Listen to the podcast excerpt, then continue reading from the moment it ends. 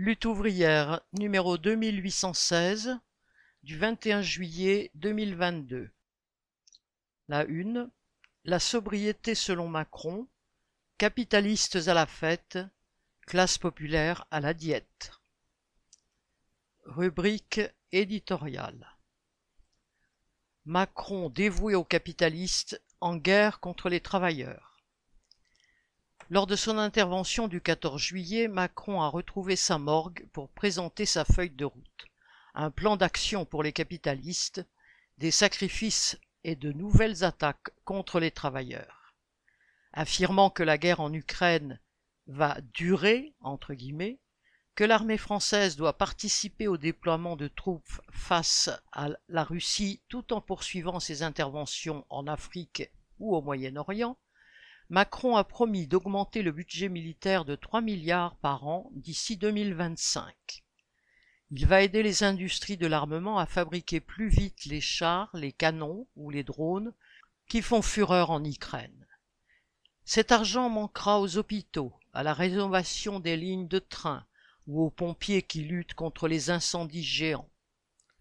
Agitant la menace que Poutine ne ferme le gazoduc Nord Stream 1, avec le risque d'une pénurie de gaz et d'électricité cet hiver, Macron a annoncé un plan de sobriété qui devra concerner, entre guillemets, les particuliers comme les entreprises.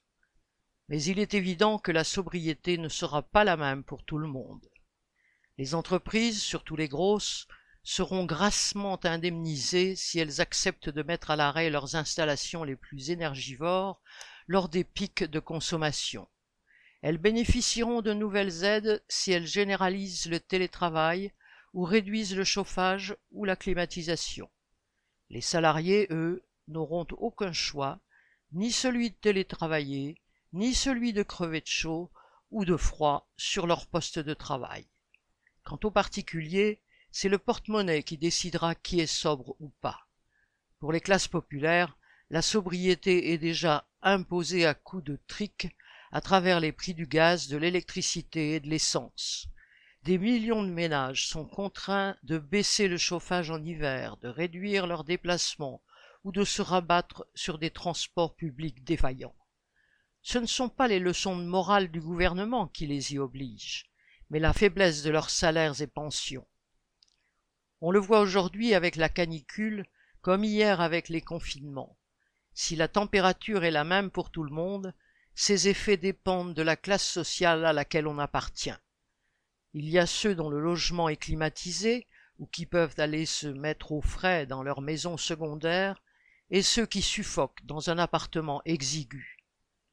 Comme la chasse au gaspille, entre guillemets, des années 1970, la sobriété entre guillemets, des années 2020 est un rideau d'humé pour justifier la hausse des prix et camoufler l'enrichissement éhonté des grands groupes de l'énergie. L'envolée du prix du gaz et du pétrole a des causes bien plus profondes que la guerre en Ukraine. Après avoir occulté pendant des décennies la réalité du réchauffement climatique, les multinationales veulent faire payer à toute la société les investissements imposés par la transition énergétique qu'elles n'ont pas fait plus tôt. Non seulement Macron et ses homologues européens refusent de taxer ces richissimes profiteurs de crise, mais ils mettent les moyens de leurs États à la disposition de leurs producteurs nationaux respectifs.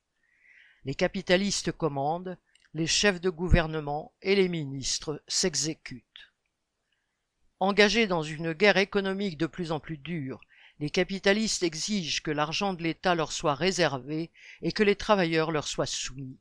C'est pourquoi Macron veut repousser l'âge de départ à la retraite. C'est pourquoi il prépare une nouvelle loi travail pour obliger les chômeurs à accepter n'importe quel poste, sous peine de perdre tout ou partie de leurs indemnités. Les patrons, en particulier dans la restauration, se plaignent de ne pas trouver de personnel assez corvéable à leur goût, malgré le chômage persistant. Pas question pour Macron d'imposer une augmentation massive des salaires il reprend les pires calomnies contre citation, ceux qui abusent de la solidarité nationale, en n'acceptant pas n'importe quel emploi à n'importe quel salaire, comme si les indemnités chômage n'étaient pas financées par les travailleurs eux-mêmes. Dans la même veine, Il veut conditionner le versement du RSA à la reprise d'une activité. Aucun travailleur ne doit tomber dans le piège. Attaquer les chômeurs, c'est tirer tous les salaires vers le bas et obliger tout le monde à accepter les postes les plus durs et mal payés. Avec ou sans majorité absolue, Macron s'apprête à poursuivre la politique exigée par la classe capitaliste. Pour défendre leurs intérêts, les travailleurs n'ont d'autre choix que de se mobiliser collectivement. Éditorial des bulletins d'entreprise du 18 juillet 2022. Nathalie Artaud